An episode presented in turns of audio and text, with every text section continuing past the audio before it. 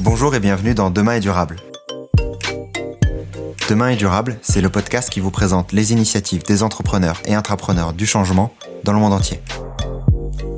Je m'appelle Antoine Grégo et lors de chaque épisode, nous partirons à la découverte de femmes et d'hommes qui œuvrent au quotidien pour aider la planète et la société à aller dans le bon sens. Ils nous partageront ce qui les motive, ils nous dévoileront leurs secrets ainsi que leurs conseils pour se lancer, en France comme à l'étranger. L'objectif, c'est de commencer à agir durablement dès demain et ainsi de devenir acteur du changement à notre échelle. Aujourd'hui, je reçois Noël Boza, CEO de Zei, une plateforme qui permet aux entreprises d'améliorer leur démarche d'impact environnemental et sociétal et de la valoriser auprès des consommateurs. On a creusé vraiment pour comprendre en fait quels étaient déjà les freins des, des, particuliers et quels étaient les freins du côté des entreprises. Euh, parce que quand tu regardes un petit peu ce qui se dit depuis 50 ans, c'est que tout le monde est conscient aujourd'hui qu'il y a une urgence, mais, euh, mais les consommateurs, même s'ils veulent agir, ils agissent pas au quotidien, ils font pas les meilleurs choix euh, des solutions les plus green des entreprises les plus green. Et les entreprises, elles vont toutes dire oui, on s'engage, on veut progresser, mais dans les faits, en fait, cette progression, elle reste trop lente. Dans cette première partie, nous avons discuté de son parcours et de Zei et des différents freins aux transitions environnementales qu'ils essaient de résoudre, tout comme de leur business model. Je ne vous en dis pas plus, bonne écoute. N'hésitez pas à partager cet épisode autour de vous et à mettre une note 5 étoiles et un commentaire sur Apple Podcast si vous l'avez apprécié. C'est ce qui permet à Demain et Durable d'être visible de tous. Bonne écoute. Donc aujourd'hui, dans le nouvel épisode de Demain est durable, j'ai le plaisir d'accueillir Noël Boza. Salut Noël, comment vas-tu? Salut, super et toi? Ça va très bien. Je suis très content de t'accueillir aujourd'hui, de pouvoir parler un peu plus de toi et de parler également de, de Zei. Euh, je vais démarrer euh, plus rapidement par une question classique chez Demain est durable. Qui est Noël? Or la fête, alors je du coup, je suis euh, le fondateur de, de Zei. je suis un, bébé hein, dans l'entrepreneuriat. J'ai que j'ai que 28 ans. Euh, j'ai créé Zei à la sortie de mes études et je suis passionné par les euh, par les sciences. Je reste éveillé. ce qui me tire debout, c'est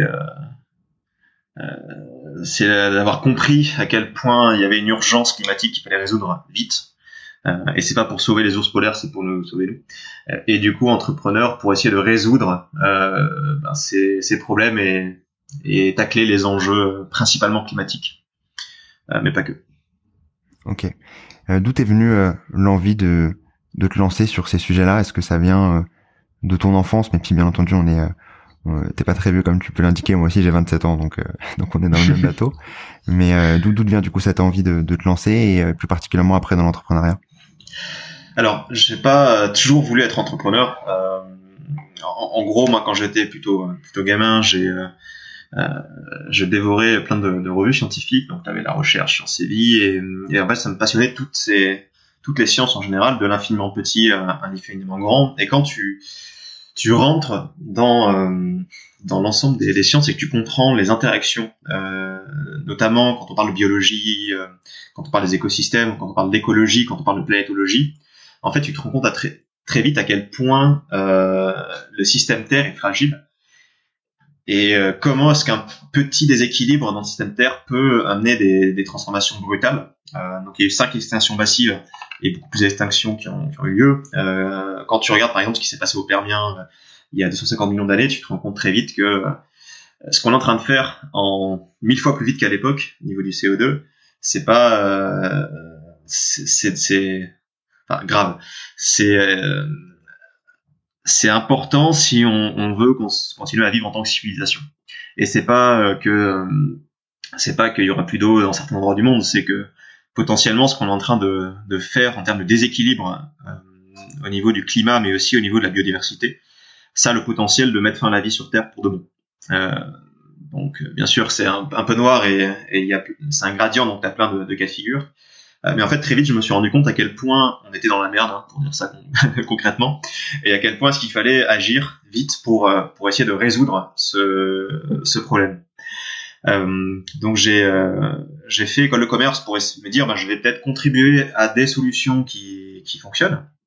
Euh, et en creusant un petit peu, quand je regardais un peu l'état du marché, je me rendais compte que tu avais des centaines de startups et d'entreprises qui créaient des solutions, mais en face, ils n'arrivaient pas à trouver euh, les talents, ils n'arrivaient pas à trouver la demande de la part des consommateurs et des acheteurs. Et donc en fait, il y avait un, un, le, un manque de d'un intermédiaire entre l'offre et la demande, en quelque sorte, pour euh, pour accélérer la, la, transition environnementale de manière systémique et de manière structurelle, pas sur les panneaux solaires ou sur le recyclage, mais sur l'ensemble des solutions, euh, parce qu'il y a plein de problèmes environnementaux et on n'a pas le choix que de tous les résoudre à la fois. Donc j'avais vraiment comme envie de créer une solution qui était systémique euh, et qui pouvait accélérer les, la transition environnementale euh, en jouant sur les mécanismes même du, du marché, parce qu'on n'avait plus le temps de se battre contre eux pour essayer de résoudre les, les problèmes. Donc à la base, c'était vraiment ça, c'était d'essayer de trouver un moyen d'agir à mon, à mon échelle. Ok.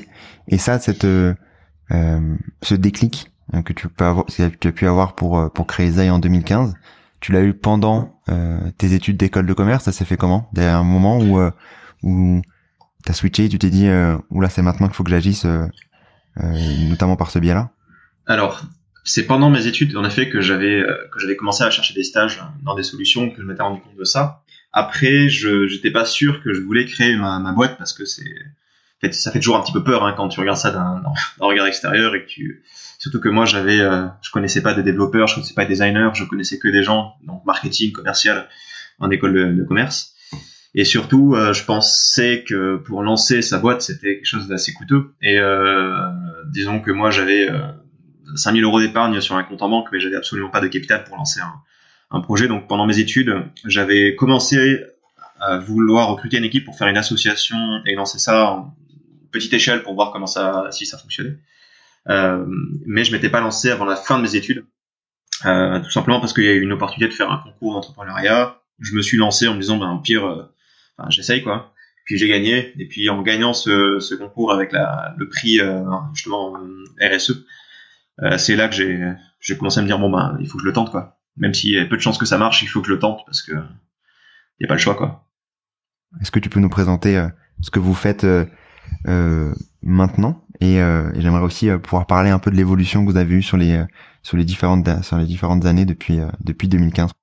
Ouais, carrément. Alors, Bazaï, c'est un projet qui est très ambitieux, euh, comme je le disais tout à l'heure, qui a pour ambition de d'accélérer la transition environnementale d'un côté chez les particuliers, mais aussi chez les entreprises. Tout simplement parce que pour moi, il faut qu'on joue sur les deux leviers euh, pour que ça fonctionne. Si tu pousses les gens à consommer mieux, mais qu'en face t'as pas les solutions, t'as pas l'information, euh, ben ça sert à rien.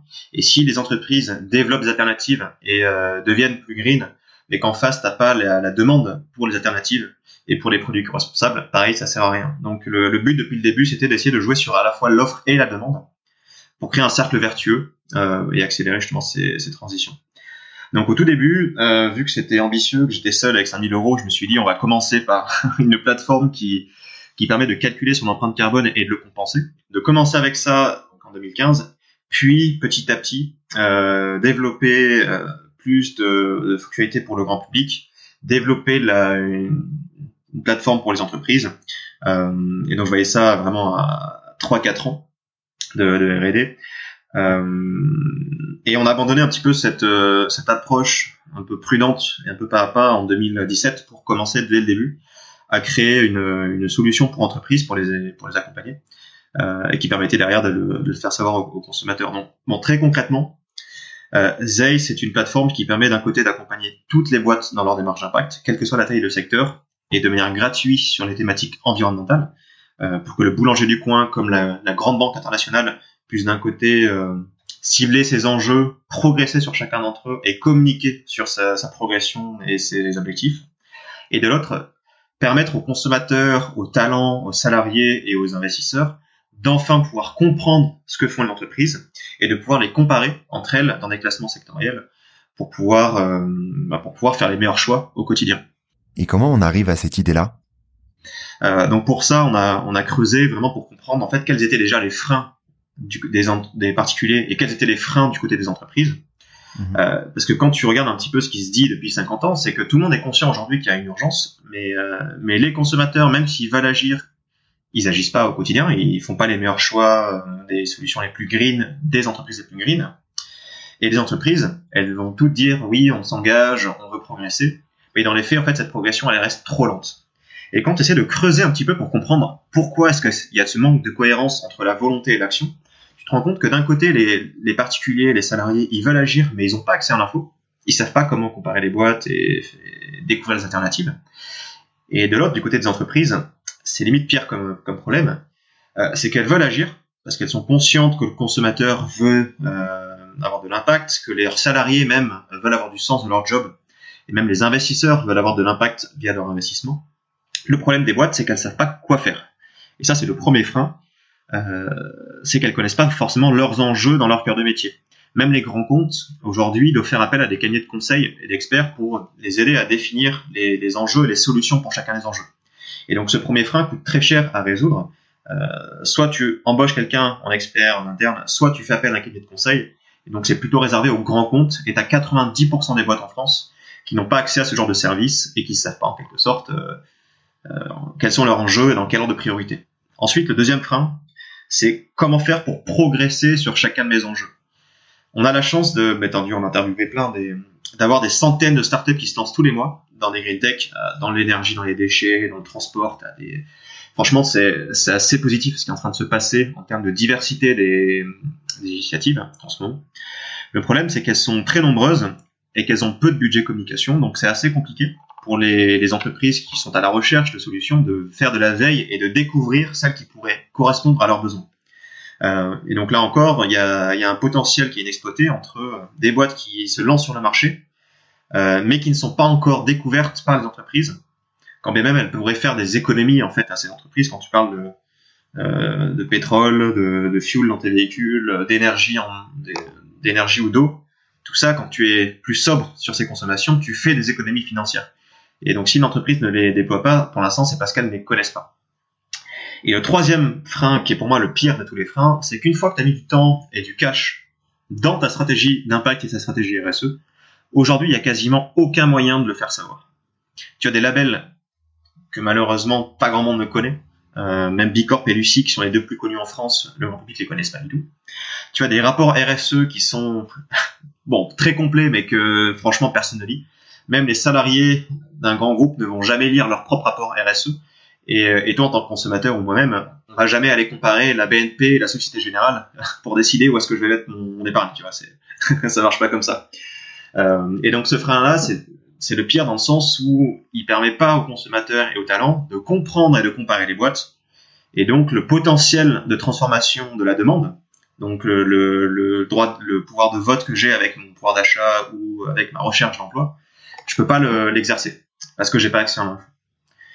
Et donc, bah, Zay euh, vise à résoudre ces trois fins du côté de l'entreprise et de faire savoir tout ça ensuite aux particuliers. Donc, concrètement, on a on a créé une matrice, un algorithme qui est capable de générer pour chaque entreprise tous les critères d'impact les plus importants pour elle, de manière très précise, euh, et en priorisant ces enjeux euh, pour que l'entreprise sache en quelque sorte quels sont leurs, euh, leurs KPI clés, quels sont les, les métriques et les enjeux sur lesquels je vais devoir investir euh, le plus d'argent et de ressources sur le court terme.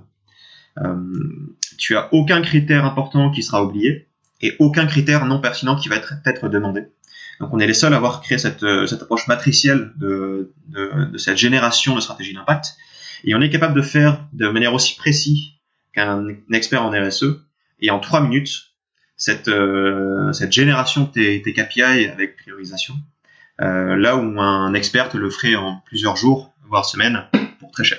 Et c'est pas, c'est euh, une sorte de, de tableau, on va dire pré-rempli en fonction des secteurs, ou ça s'adapte vraiment en fonction de de chaque entreprise, chaque sous-secteur, etc. Comment ça se passe sur cette partie-là?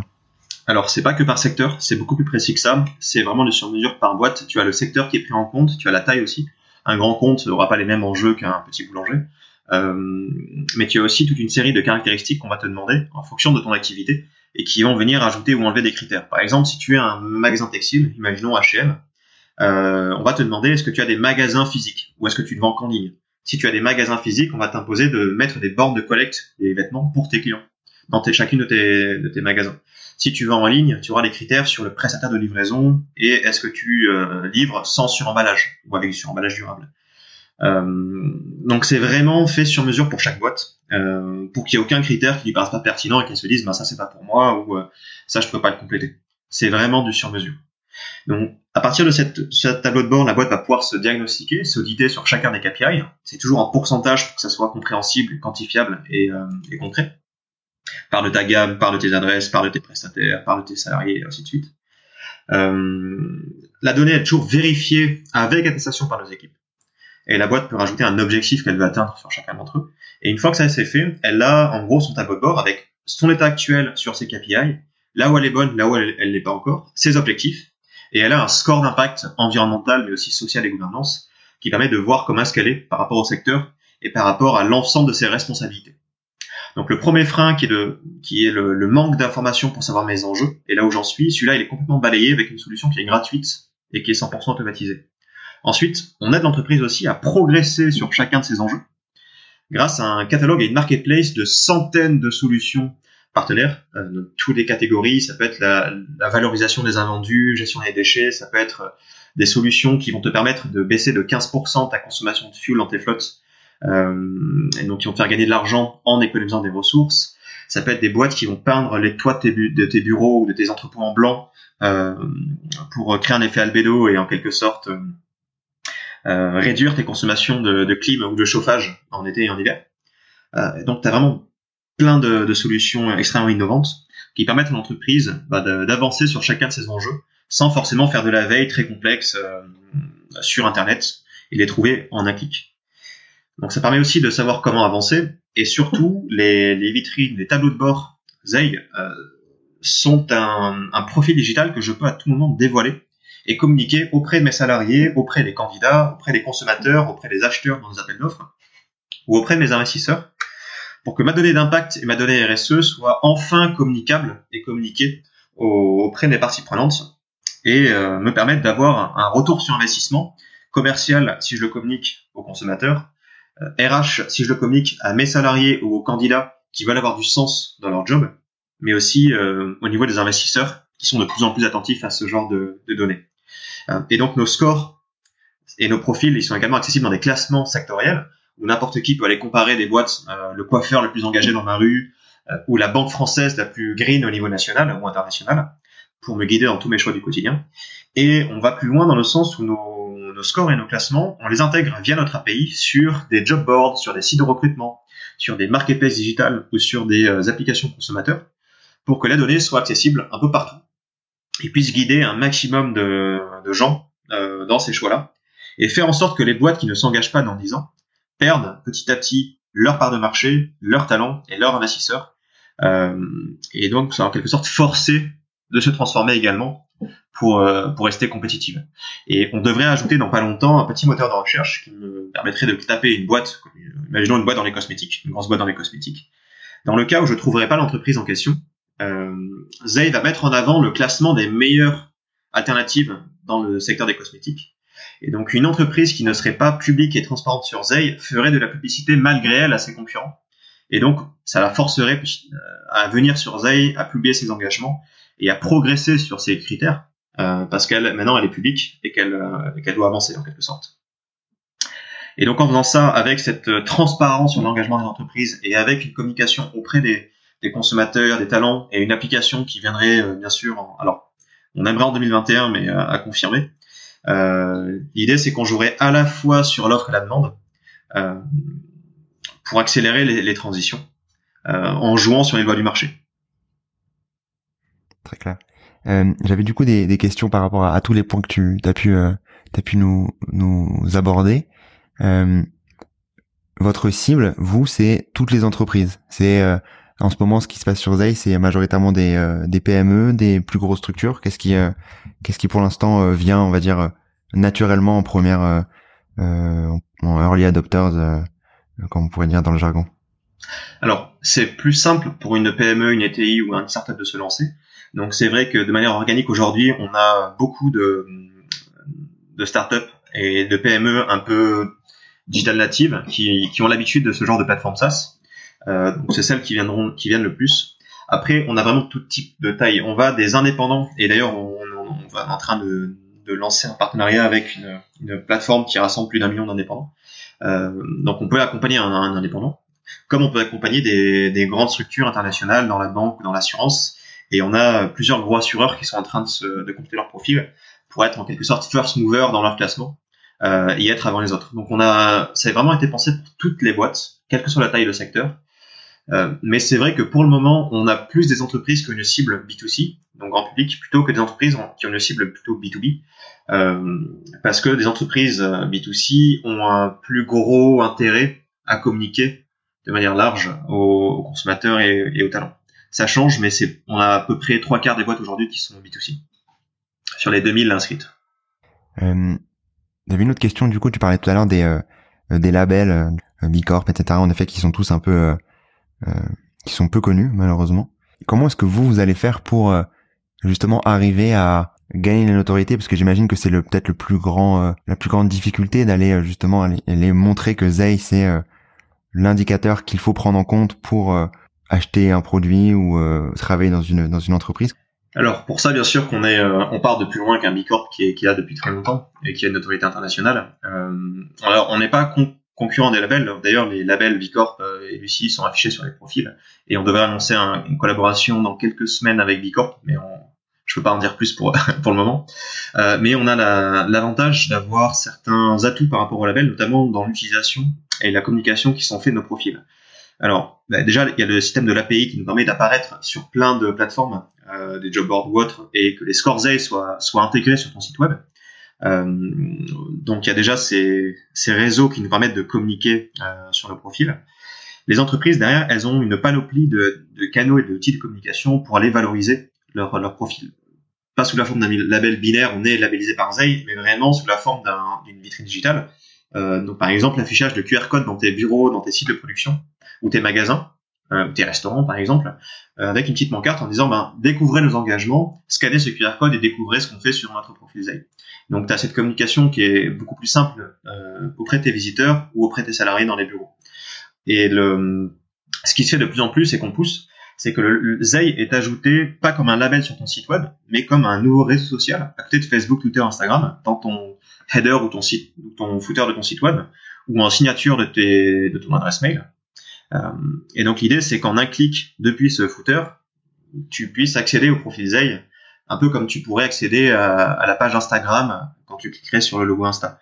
Donc on est en train de se positionner comme le premier réseau social français euh, et le premier réseau social euh, en quelque sorte international sur les, euh, les thématiques d'impact et thématiques RSE. Euh, donc l'idée c'est qu'on les diffusait un peu partout toujours en redirigeant vers nos, vers, nos profils. Euh, donc après, tu as, as, aussi la possibilité, en tant qu'entreprise, d'inviter tes collaborateurs pour qu'ils puissent euh, s'inscrire sur le compte et qu'ils puissent suivre et participer à ta démarche RSE, ce qui nous permet de nous faire connaître aussi auprès des, particuliers de cette manière-là. Ok. Euh, J'avais du coup une autre question parce que euh, c'est plus, on va dire, dans, dans l'air du temps de d'aller euh, créer des, comme vous le faites, hein, et comme comme d'autres ont, pu le faire aussi, d'aller créer des, des, outils de notation pour euh, justement euh, donner de l'information aux consommateurs. Toi, euh, cette idée de d'aller justement trouver ces, ces, outils de notation, je crois que Yuka c'est créé en 2016, quelque chose comme ça. Vous, c'était en 2016 aussi, en gros, de fin 2015, début 2016.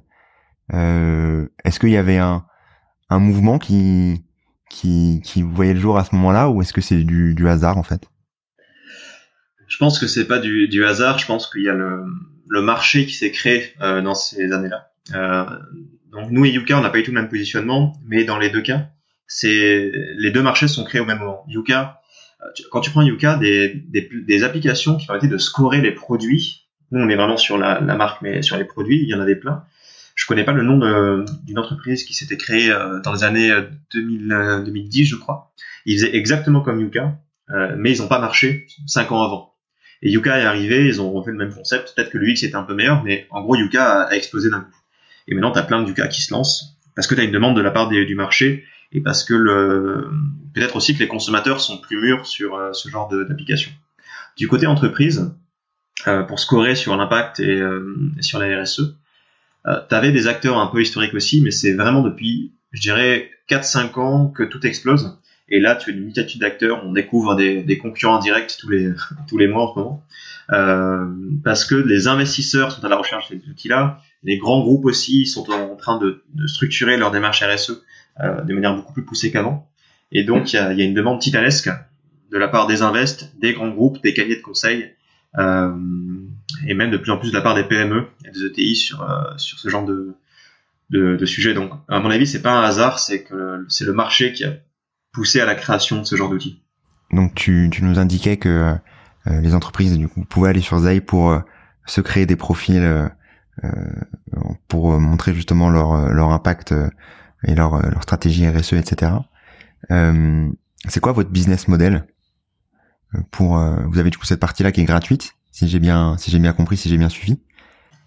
Alors sur la version gratuite, et ça, ça le restera toujours parce que, enfin pour plein de raisons, mais euh, aussi parce qu'on veut démocratiser l'action environnementale. Tu as la partie, le scoring environnemental et ton tableau de bord environnemental qui est gratuit. Tu peux partager ton profil et apparaître dans les classements, encore une fois, sur cette thématique. Ça, c'est gratuit, ça le restera. Ensuite, tu as deux versions de l'abonnement qui sont payantes. Le premier, c'est pour les entreprises qui veulent qui veulent progresser, mais qui, euh, qui commencent un peu de zéro. On appelle ça les newbies, ceux qui, qui se lancent c'est une, euh, un abonnement qui te permet d'accéder au score social et gouvernance en plus, qui te permet d'accéder au catalogue de solutions pour avancer, et qui te permet aussi de personnaliser tes critères, tes enjeux pour les piloter en interne et les communiquer sur ton profil. Et tu as un deuxième niveau d'abonnement qui est plutôt pour les entreprises déjà bien structurées, donc les groupes, les, les, euh, les, les fonds d'investissement, les banques, qui te permet de créer ton propre référentiel, mais euh, et auditer euh, soit tes filiales, tes marques et tes sites de production soit ton portefeuille en tant que fonds d'investissement euh, sur des thématiques d'impact qui, euh, qui t'intéressent et que tu veux suivre. Donc les fonds d'investissement aujourd'hui font de l'ESG, euh, donc ils, ils, veulent collecter des données sur l'impact carbone, la consommation d'eau, d'énergie de leur portefeuille. Et on permet du coup à ces fonds d'implémenter de, sur Zay leur propre référentiel et d'accompagner les entreprises à la fois sur ces quelques questions ESG qu'ils veulent leur demander, mais aussi sur ESG, c'est l'environnement, social, gouvernance. Donc ce sont des, des référentiels un petit peu standardisés dans le sens où euh, tu auras les mêmes critères pour deux boîtes, même s'il y en a une qui est dans les cosmétiques et là dans les textiles, ce sera les mêmes les mêmes indicateurs. Donc c'est euh, c'est un peu flou, c'est un peu vague, euh, mais ils n'ont pas trop le choix parce qu'il faut que ce soit des indicateurs communs. Donc en fait, ça vient en complément de nos référentiels qui sont très précis, qui dépendent vraiment du cœur de métier de la boîte. et donc Zay permet justement à ces, fonds d'accompagner, de collecter la donnée ESG, plus accompagner sur l'impact leurs leur clients et de faire en sorte qu'ils aient un ROI concret, euh, commercial, RH et tout. Donc pour les rendre plus compétitifs. Mais ça a été pensé aussi pour un groupe qui veut piloter cette donnée et accompagner euh, ses marques, filiales et adresses, pour les incubateurs qui veulent accompagner leur, euh, leur startup incubée, et pour plein de cas de figure aussi, euh, à qui, qui, on peut créer un réseau comme France Digital ou la French Tech, qui accompagnent aujourd'hui leurs membres via Zay à travers cet écosystème et ce, et ce réseau. Euh, donc c'est vraiment ces deux niveaux de, premium. Aujourd'hui, on vend à peu près autant d'abonnements standards que d'abonnements premium, donc autant à des newbies qu'à des entreprises structurées. Euh, et c'est quelque chose qui est assez récent, ça fait un peu, un peu moins d'un an qu'on a lancé cette version payante, euh, mais elle se développe assez bien. Elle permet d'ailleurs de financer la gratuité de la plateforme pour le pour l'ensemble des boîtes qui ne veulent rester que sur la partie gratuite. Merci d'avoir écouté cet épisode. J'espère que l'épisode vous a plu et si vous l'avez aimé, n'hésitez pas à partager le podcast autour de vous et à laisser un avis 5 étoiles sur les différentes plateformes d'écoute. C'est ce qui me permet d'être visible et de convaincre les futurs invités. À très vite